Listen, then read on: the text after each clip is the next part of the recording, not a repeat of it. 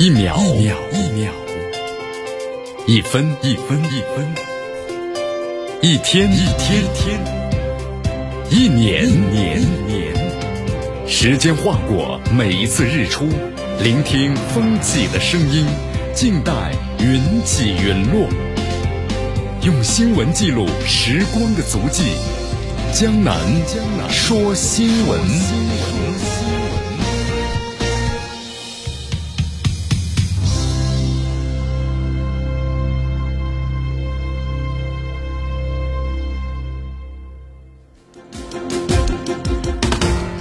这里是江南为大家所带来的江南说新闻，继续锁定 FM 九十五点七绵阳广播电视台新闻广播。首先呢，我们来关注一下今天的天气情况。今天最低温度啊十八度，最高温度二十七度。这段时间这个天气啊，我们的感觉就是冷热适宜，感觉蛮舒服的。但是要多增加一件这个薄外套啊，否则呢，如果穿个短袖的话，还是体表有点这个感偏凉。今天呢是东北风一级，空气指数是良八十四。今天总体情况啊是阴有小雨。我们来关注一下今天江南说新闻的主要节目内容。首先呢，我们一起进入的是新闻早早报。美国驻华使馆呢推出公交公共外交小额赠款计划，外交部呢怀疑其真实的意图。外交部发言对于美国的严重强迫劳动现象深表关切，这又是怎么回事呢？佩洛西呼吁呢，对北京冬奥会进行的外交抵制，外交部对此做出了驳斥。今天的今日话题啊，将能和咱们收机前的听众朋友们，那么将一起呢聊一聊巴以冲突进入第二周了，有五大赢家和五大的输家，他们分别是谁呢？大话题，吴磊十二小时航行啊，万里奔袭啊，终于呢是回到了国足。那么现在铁家军呢，已经是凑齐了最后的拼图。国足呢，在昨天呢启程苏州，正式呢入驻赛区，开启呢全封闭的训练。好，以上就是今天江南说新闻的主要节目内容。那么接下来呢，我们就一起进入新闻早早报。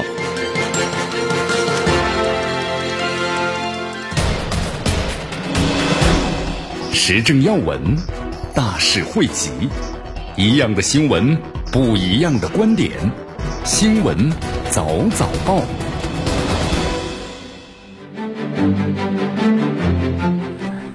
新闻早早报，早听早知道一。下时间呢，欢迎大家继续锁定和关注江南为大家所带来的绵阳广播电视台 FM 九十五点七新闻广播。我们先来关注一下，昨天咱们中国外交部的例行记者会，赵立坚的主持啊，有记者提了个问题，说根据报道呀，美国驻华的使馆呢，在其官网上就推出了二零二一年度公共外交小额赠款的计划，赠款就免免费送钱，对吧？干什么呢？准备要用于资助啊中国境内的个人、非政府的组织、智库、学术机构等等，举办呢就是宣介美国社会历史、文化艺术及价值观的活动。那有媒体啊就是评论说这是打着公共外交的幌子对中国啊进行的宣传的渗透。与此同时呢，美方的政客还有议员就频频指责中方在美开展的正常学术交流和人员交往是渗透和间谍的活动。那么发言人对此的话有何看法？啊，赵立坚这么说的，他说我。注意到了有关的报道，那么对于美方所提出的有关计划呢和动机和目的是什么？我建议你们直接向美方的询问。但是联联想到有报道称啊，美国的国会参议院对此通过的二零二一年战略竞争法案，那么这个法案呢提出每年花费是三亿美元，用于散播和抹抹黑中国的负面消息，以及国际媒体不断的曝光，就是美方是打着民主人权的幌子，在全世界呢干涉他国的内政，施加恶影响。甚至呢，制造颜色革命的形象，那么这不得不让人怀疑啊，美方的这个计划的真实意图。好，你看我们说了啊，咱们中国和美国呀，包括其他的国家，我们说在正常开展一些民间的交往，这都是很正常的。我们说一个一个国家，特别是一个大国啊，咱们中国持开放的态度。你看有的朋友，今天曾经看到过一些网友们就说嘛，对吧？咱们中国和美国，美国战略压制中国，中国和美国关系呢？不好，那咱们就不要去美国了啊，或者其他那些对我们不好，我们都不去了啊，呃，这是不可能的。我们说这个世界啊，它的发展呢需要呢共同的互相的交流的。那么你持这个闭关自守的话，只能够没落。所以说这个美方的，我们说不要在相关问题上搞双重的标准。你看我们中国在这个美国开展正常的学术交流和人员的交往，对吧？他就指责咱们也是搞什么间谍啊、渗透啊、污蔑抹黑。你美国呢还是多做一些真正有利于呢中美的人文交流的相关的事情。这美国呢，我们说经常搞这个双标，对吧？你对这个国外呢，别人是一套，对自己呢又是一套。你看，在昨天咱们中国外交部听记者会上，有记者又提了一个问题，说近期有媒体啊披露说，有数百名来自印度的工人被招募到了美国的新泽西州啊，修建一座呢大型的印度教的寺庙，他们被迫是每周就是超时工作，但是呢却拿着低薪。那么中方的话对此有何评论？呃，赵立坚呢这样答复，他说呢，我注意到了这个报道，据称这些印度工人呢每周被迫工作时间超过是八十七个小时，每小时收入仅仅是一点二美元。这一点二美元什么意思？远远低于美国相关的州法律所规定的最新的这个工资标准。那么这个案件在美国是特例吗？不是特例，是美国侵犯的劳工权利的又一个例证。你看赵立坚还说呀，迄今为止的话，美国只批准了十四项的国际劳工公约，劳工组织八个核心公约当中，美国呢仅仅批准两个，就是你美国作为一个世界上最发达的国家。你却是批准的公约数量较少的国家之一，而且在发达国家当中啊，侵犯劳工的问题表现是最差的。所以说，在这个强迫劳动方面呢，你美国就是一部非常典型的反面教材，对吧？强迫劳动那是奴隶制的产物。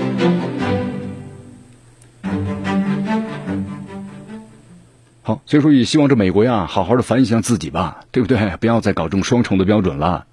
采取有效的措施啊！本国工人合法权益还是要保障一下，同时履行自己呢。你看，我们说很多国际劳工公约都是你美国自己一手建立起来呀，但你自己是践行实实施了吗？没有啊，还是好好的反省吧。好，因为我们在节目当中也多次谈到了，对吧？对着美国，你千万不要抱有什么这个幻想。这美国的话，你看特朗普时期的这个执政，那么现在的话在继续延续着。你看，在昨天的话呢，还有这么一个啊消息，就是在昨天的咱们中国外交部记者会上，对吧？有记者提问说，美国这个国会呢众议院的议长佩洛西以所谓中国人权的情况为由，呼吁呢各国对北京的二零二二年冬奥会进行的外交抵制。中方对话对此有何回应？呃，赵立坚表示啊，美方个别人基于意识形态和政治偏见，然后借助着所谓的人权问题对中方的污蔑抹黑，然后干扰或者阻碍。破坏北京冬奥会的筹办或者举行，中方是表示呢强烈的不满和坚决的反对。美方个别人的言论充斥着谎言和虚假的信息，我们说是典型的美式闹剧，注定是不得人心，也不会得逞的。哎呀，真不知道美国这种的无知者无畏的勇气到底从何而来呀？是不是？你看，我们说这个种族主义的话，是美国长达四个世纪的这这称霸呀，是吧？依然到现在为止的话，在流脓流血。你看看，在这个印第安原住民四百七十多万，那遭到种族灭绝呀，数以万计不能够呼吸的弗洛伊德们，还有深受呢反反反仇亚这个之苦的亚裔们。所以，美国的发展史就是印第安人的血泪史啊，黑人奴隶的剥削史，少数族裔的受辱史。所以说，这美方个别人，你看咱们看一看啊，啊，为什么要担心各国人士参加北京冬奥会，或者前往中国呢？可能害怕，甚至恐惧各国人士到中国之后啊，那就了解了真相啊，是不是？中国人权事业蓬勃发展，是不是？那就无情的戳破了这些美国反华势力炮制的种种涉华的谎言呢？那就会发现，哦，原来这美方借中国所谓的人权问题转移视线，其实掩盖的是他们的历史还有现实人权的罪恶的意图，对吧？那么这些世界各国的人民来到了这个中国之后，就能够看穿美国个别的西方国家借所谓的人权问题。遏制中国发展的用心，那是戳穿了美方所谓民主人权的虚伪的面目。所以说，美方的个别政客呀，停止利用奥林匹克搞这种卑劣的政治把戏吧，请不要站在各位运动员和冬奥运动爱好者的对立面。好，继续锁定和关注江南为大家所带来的新闻早早报。时政要闻，大事汇集，一样的新闻，不一样的观点。新闻早早报，新闻早早报，早听早知道一下时间呢？欢迎大家继续锁定和关注江南为大家所带来的绵阳广播电视台 FM 九十五点七新闻广播。你看，我们说现在啊，关于这个新冠疫情的问题，我们说要是控制好新冠疫情的话呢，最重要的一个措施，那就是要，呃。接种这个新冠疫苗，对不对？但是现在我们说新冠疫苗啊，全球都非常的短缺呀。你看，在现在的话呢，这媒体都在发问呢，美国究竟何时会给印度呢送这个新的疫苗？没有迹象表明，美国将释放呢库存的疫苗。你看看，我们说现在啊，在这个美国的话，美国政府呢，就是他的这个老百姓啊，现在接种疫苗呢，这个意意愿呢不断的降低。但是呢，美国现在囤积的疫苗量是非常非常大的，已经是它的整个人口的都 N 多倍了。它的整个购买达到二十多亿只，啊，引起了多方的指责。你看，在五月十七号的时候，有条消息嘛，说美国白宫宣称，那美国呢供应海外的疫苗就增加了两千万剂，那么说一共会达到八千万剂。而且拜登还表示啊，美国将成为全球的疫苗库，将引领导的整个全球的抗疫，对吧？你看，其实这话说的时候，大家在笑啊。你美国现在全球感染率、确诊率是全球第一，死亡人数第一，你还领导着全球抗疫。你看这美国，我们说了，说一套做一套啊。这个分享疫苗的话，都说出来了，但是呢，实际行动呢？实际行动，你承诺了吗？或者兑现了吗？根本就没有。好，根据了解的话，你看美国疾控中心啊汇编的数据说，全美呢积压了超过两千七百万剂的啊莫德纳疫苗，三千五百万剂的辉瑞疫苗。你看这个现在在美国的话呢，到七月份我们说了这个数字，最新显示就是美国至少有三亿剂的过剩疫苗。你看，在这个美国加州大学旧金山分校的医师呢，莫妮卡·甘迪表示，他说：“你在这里看到的是供过于求，你就知道美国的剂量呢是完全的已经过剩了。”所以，他和同事们都写信，就是呼吁美国呀要做点好事儿，把这个备用疫苗呢是运往印度。因为在印度的话呢，现在疫情在完全的肆虐。不过，印美国显然是没有把这事儿呢放在心上。你看，这个《印度时报》报道消息啊，说美国加速恢复正常了，就美国新冠疫情得到控制了。但没有迹象表明他会释放这个储备的疫苗，这些疫苗根本就没有呢发放到印度。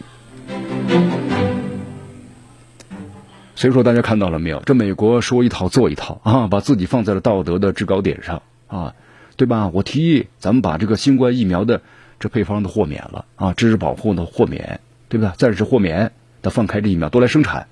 去年这美国还在反对这个计划，今年呢突然一下就改变了，一百八十度大转变呢。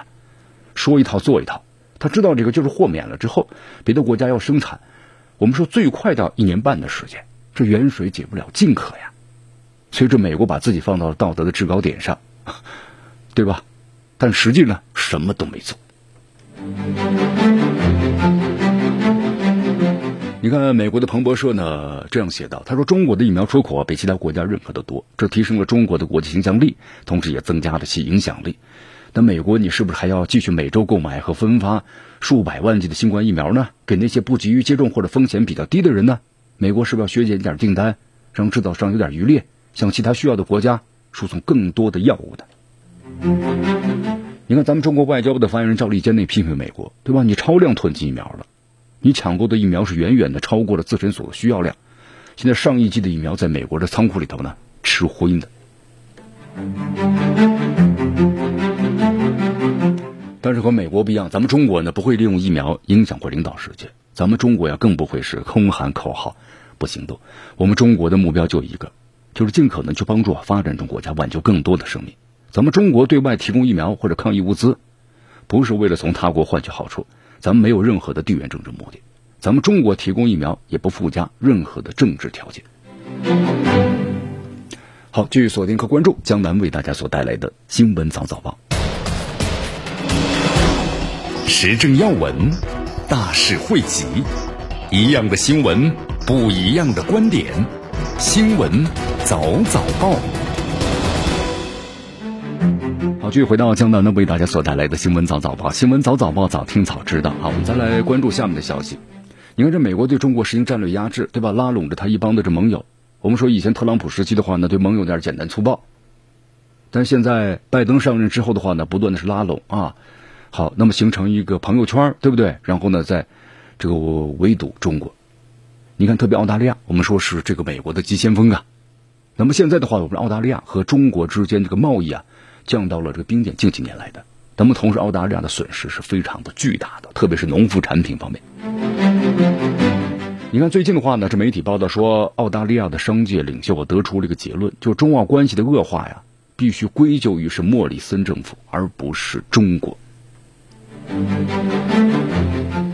你看，就在昨天呢，江南看了个消息，就是很多网友们呢引用这个相关的贸易数据，讽刺这个澳大利亚，讽刺他们什么呢？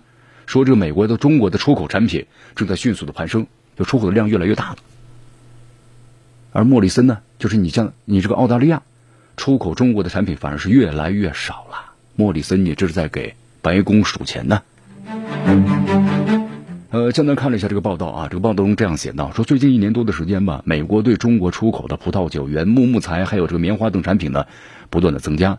美国对中国的煤炭出口份额呀，今年增长的势头是最猛的。那么三月份直接在二月份的基础上翻了一番。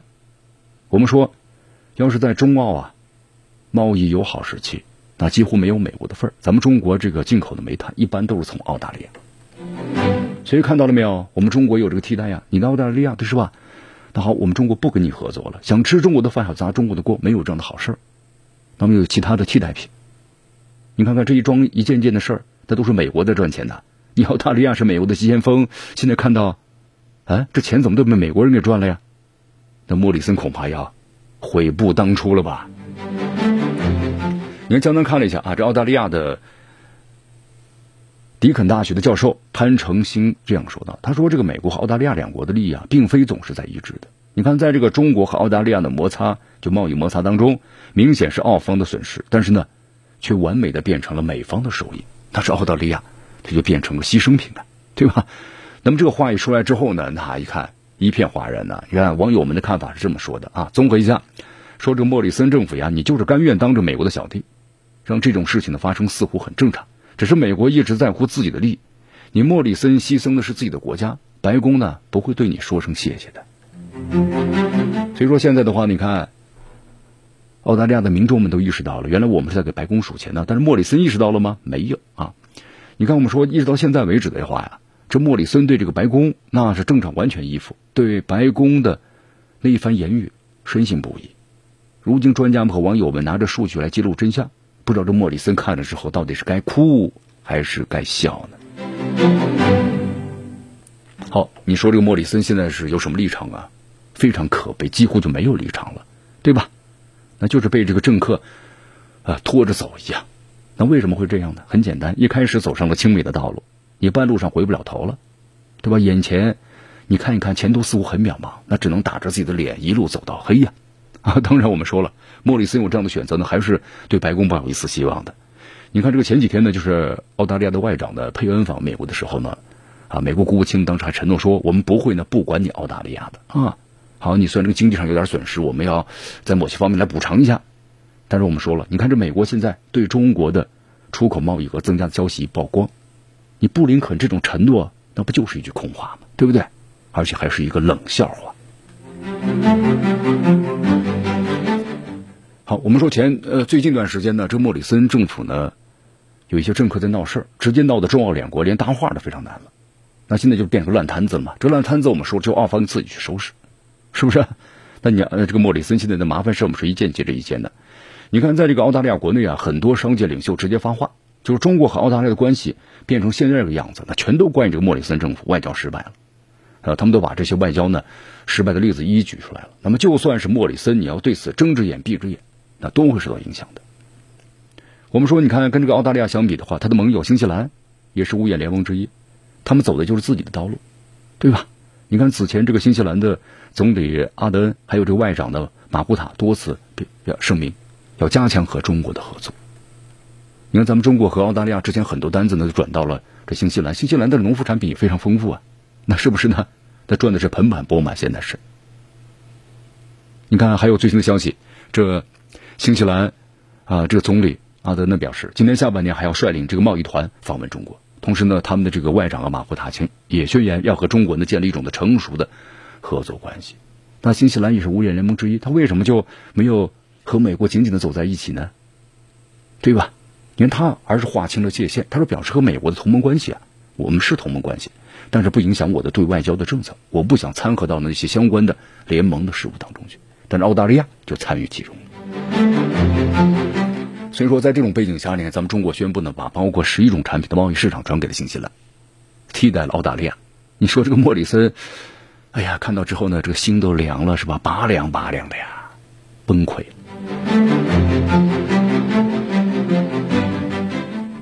所以说呀，这澳新呢，我们说昔日好友走上了不同的道路，当下的这个境遇啊，就完全不一样了。你看，近日这个阿德呢，正式宣布，莫里森在五月三号出访新西兰，两人还举办一场的领导人的这个会谈。时隔一年的阿德恩呢，表示十分期待这次会面。我们说这次会面的话，两人或多或少肯定要交流一下外交心得吧，对不对？你看此前马胡塔呢劝澳大利亚，啊，也劝过这莫里森，好像没什么作用。那么这次莫里森呢，要亲自前往新西兰了，如果真的能够反应过来。就说自己一直在给美国数钱，那么如果真的明白了，或许还能够取点真经。好，继续锁定和关注江南为大家所带来的新闻早早报，时政要闻，大事汇集，一样的新闻，不一样的观点，新闻早早报。新闻早早报早听早知道一下时间呢，欢迎大家继续锁定和关注江南为大家所带来的绵阳广播电视台 FM 九十五点七新闻广播。好，我们再来关注一下巴以冲突啊，巴以冲突进入这个第二阶段了。什么叫第一阶段呢？一周，就是这个冲突啊发生一周之内，这一周称为叫第一阶段。这第一阶段我们说了是以色列呢对这个啊巴勒斯坦加沙地带呢，像这个哈马斯组织的一些军事目标啊，那是太熟悉和了解了，所以说一周之内的话全部清楚。那么第二周。现在这个冲突呢在不断的升级，但军事目标没了，打什么呢？打民用的目标。好，我们说啊，有点愈演愈烈之势啊，对不对？你看美国，我们说作为这个一个世界超级大国，同时呢也是以色列的支持者，那么他最其中的调停是起决定性作用的。好，但是我们说美国一直在偏袒以色列，因为包括现在发展到这样的一个局面之后呢，美国说了，我们支持这个停火。什么叫支持停火呀？对不对？你看这种话，我们说大家一听了就明白，那就是和稀泥呀。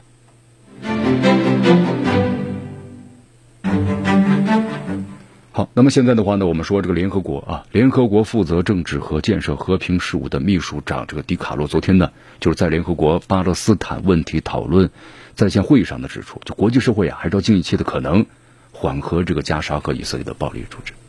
你看，我们说联合国呢，其实在这方面做了很多工作，但是。现在没有什么成效，为什么没成效？就是美国，你看，不管是联合国提出的任何的，像咱们的安理会啊提出的任何的一些关于以色列的提案，那都被这个美国呢一票否决了。但是我们说呀，这个巴以冲突如果持续的话，那就会升级啊。同时，你看以色列拒绝了这哈马斯的停火协议啊，以色列现在空袭的话，造成是巴勒斯坦两百多人死亡，包括很多的儿童。所以说，你看，联合国一直在不断的积极参与调停，但是到现在为止的话呢，这效果呢非常的这个不明显。你看，迪卡洛说了嘛，那么在这样的缺乏方案的情况下，因为你个任何的方案，你你这美国都是不同意。那么以色列内部的社区暴力是前所未有的。现在，因为我们说，在这个以色列它的国家之内啊，它是有很多阿拉伯人的啊。那么现在的话呢，我们说双方呢就发生这个仇视的这样的一种敌对的现象。现在的话嘛，这已经一周多了，对吧？进入第二周了。那么在这种情况之下，我们说暴力继续如果升级的话，那就可能有这种无法控制的局面。好，到现在为止的话那么说哈马斯向这个以色列呢发射了是几几千枚的这火箭了。那么同时呢，也造成这个啊以色列的死亡人数达到几十人。我们说这个双方对这个平民影响很大呀，工作、生活、学习的影影响非常大。你看，在这个以色列，很多的一些平民老百姓，那都建立了这个避难所，对吧？就是挖地下室。那么，当这个警报一响起来，有十五秒钟的预警的时间。你说这生活是不是影响很大呀？对，影响是非常非常大了。那更别说加沙地带的巴勒斯坦人了。那不断的遭到这个以色列的这个空军的这个袭击。你看，我们说军事目标都打完了，那么现在打击的都是民民用的一些目标了。你包括像加沙地带的整个的基础，我们说水电气。那这些还有吗？全部都给摧毁了。根据了解的话，现在有六万人呢被迫离开位于加沙的家，同时还有四点七万人在近东的巴勒斯坦难民救济，包括工程处所开设的学校中的避难。那么世界粮食署啊也警告称，那么这场危机呢使加上大约十六万人陷入这个粮食不安全的状况，你包括很多房屋呢都被这个摧毁了。当然，还有最重要的，就关于这个，我们说还有新冠疫情，同时药品呢也非常的短缺。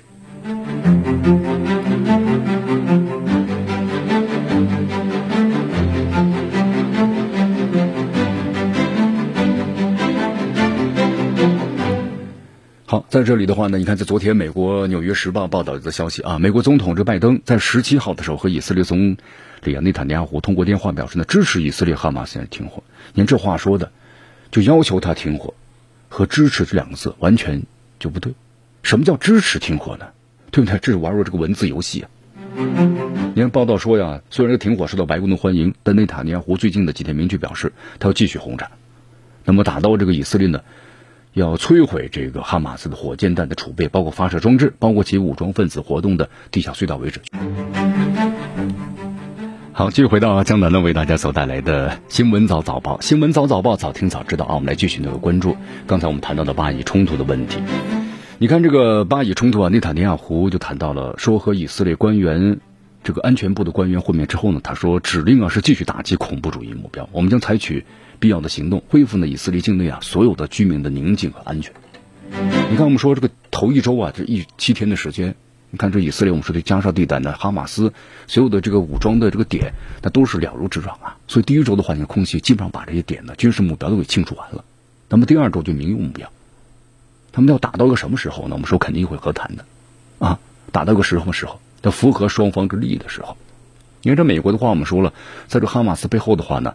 他们认为是有这个以色列或者是土耳其在支持着，那么他要打击了哈马斯，要打到什么呢？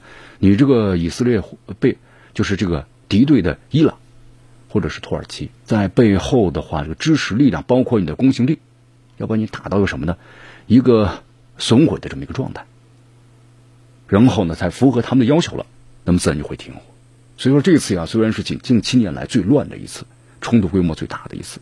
但如果一旦是达到一定规模和要求的时候呢，它必然会接下来就要停火，那么可能也是为之后的和平又有一个比较好的契机。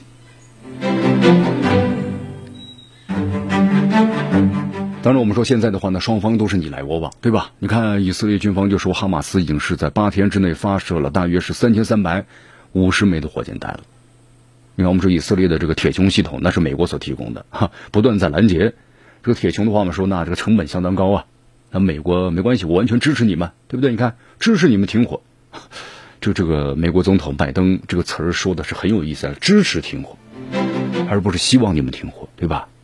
希望你们马上停火。什么叫支持停火呀？所以说到现在为止的话呢，你看这拜登为什么不发言呢？这美国不发言呢？因为可能还没有达到他们符合他们的一个利益要求。那么一旦是达到符合他们利益要求的时候，那自然而然就该停火了。我们说，在这个中东地区的话，现在这个土耳其的话呢，越来越有这个发言权了啊。我们说土耳其的话呢，你看它是作为这个北约组织之一，同时它的这个军事实力蛮强大的，有自己的工业体系。你看，特别是在去年的纳卡冲突当中啊，你看土耳其的无人机，那一下是在国际上享有呃巨大的声誉了，对吧？一战成名了。那么同时，阿尔多安呢，他也希望这个。土耳其的话呀，具有更多的地方的这个大国的话语权。所以说，在这次巴以冲突之后的话呢，埃尔多安是积极的、不断的这个发言。你看，这个埃尔多安呢就说，现在这个巴以冲突的话，以色列是完全军事占据强大的优势啊，那这哈马斯就被动的处于挨打的地位。所以他当时要组建的这个联合这安全的部队，那么进驻到这个加沙地带去。同时，埃尔多安呢，我们说对这个美国对以色列的外交啊，那持批评态度。你看，江南看了一下啊。这个埃尔多安呢，他这样说道：“埃尔多安说，他一直来呢支持巴勒斯坦的事业，谴责以色列对巴勒斯坦的实施的恐怖主义，还说这是他们的本性。”埃尔多安说他们是杀人犯，他们甚至杀害呢五到六岁的儿童。那么同时，埃尔多安呢也抨击了这美国总统啊对以色列的外交，认为他们的支持啊使他们的双手沾满了鲜血。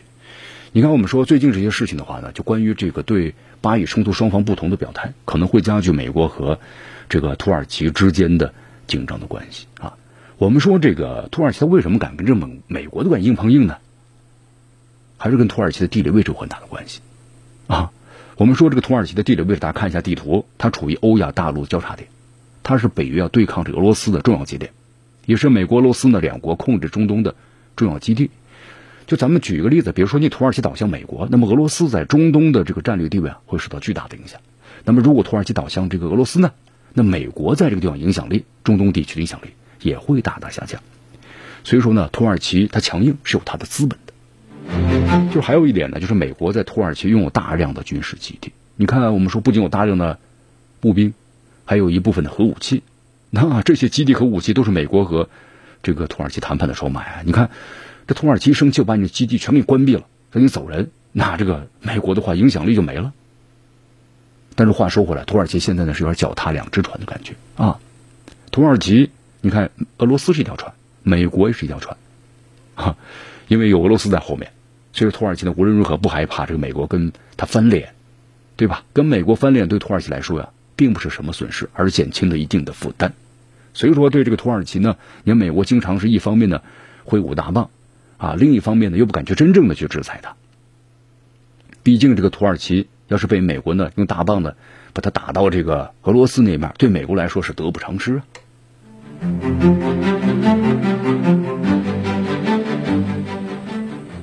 所以说，土耳其的话现在就抓住了美国这个小辫子，是吧？土耳其一直在不停的向美国施压，释放出很多强硬的态度，就要挟美国要答应我的相应的要求。你看，这个土耳其以前购买这个俄罗斯的武器，它有自己的考量，对吧？你这个土耳其，我们说它是一个北约组织，它购买这个俄制的武器很有意思，啊，就它为什么不购买美国的武器呢？它害怕美国打击它。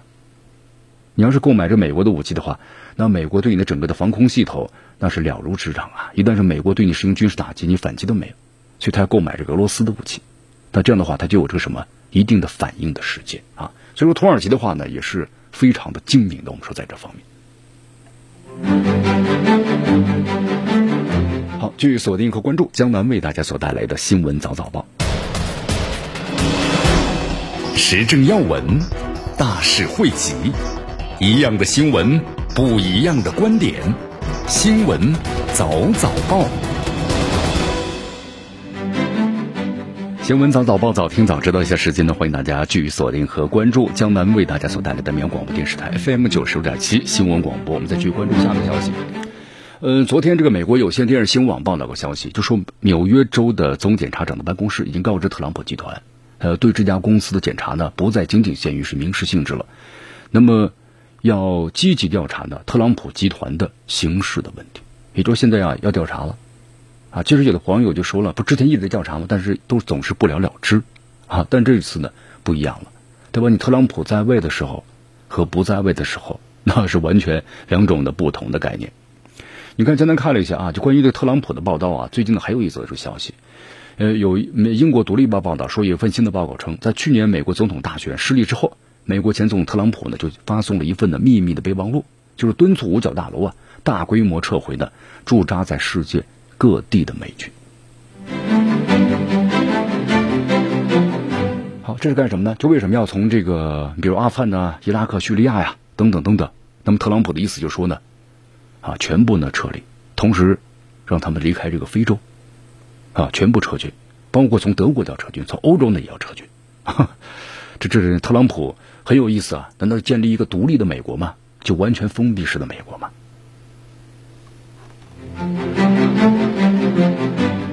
好，那么根据这家网站的消息说，特朗普之前的话呢，试图从就是制止美国从无休止的战争中的努力啊，在他上来之后呢，被军方领导人是拖慢了半步。就认为他和周围将军们的世界观不一致，在拜登的胜选之后呢，就是不会被推翻这个事实变得明朗之后，那么正在努力的啊，相应的做这个特朗普的所做的事情，就说呃，就是说呃，特朗普的这样的一种政策的话呢，拜登还是认可的，就是要不断的撤军。但是在军方的话呢，我们说还是就是完全的不是完完全的服从，那么认为呢？不应该是这样完全的撤军，在多方劝说之下呢，说特朗普作为总统最后一次放弃了全面的撤军。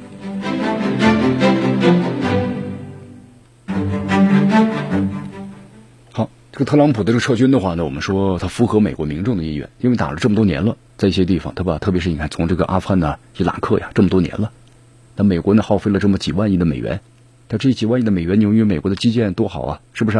你看很多民众都这样说。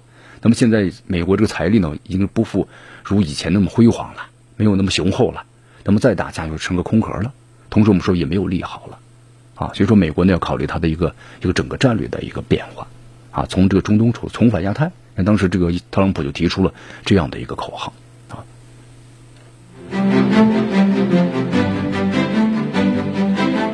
好，在昨天俄罗斯有个消息啊，俄罗斯国家杜马呢全票通过关于呢废止开放天空条约的这么一个法案啊，是全票的通过。好，这个开放天空的话，我们就是在上个世纪所签订的啊。开放天空就只要你是这个民用的飞机，你比如江南驾驶一架这个私人的飞机，我可以飞到咱们的邻国去 啊。呃，只要是你不是从事的间谍或者什么其他的军事行动，这就开放天空，呃，那都是可以的。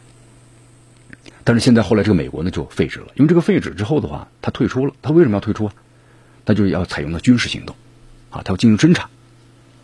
那么这样的话就可以有很多借口，将他退出这伊核协议嘛，他才能够对伊朗实行制裁。那么同样是如此，啊，所以说这个俄罗斯国家杜马下院全票通过关于废止呢开放这个天空条约的法案。其实我们说了啊，像美国之前先退出的话呢，其实就是冷战什么的，又一种一种开始。好，以上就是今天新闻早早报的全部内容。那么接下来呢，我们进入今日话题。这巴以冲突进入第二周了，有五大赢家和五大输家，那么他们分别是谁呢？那么江南一一为大家解析。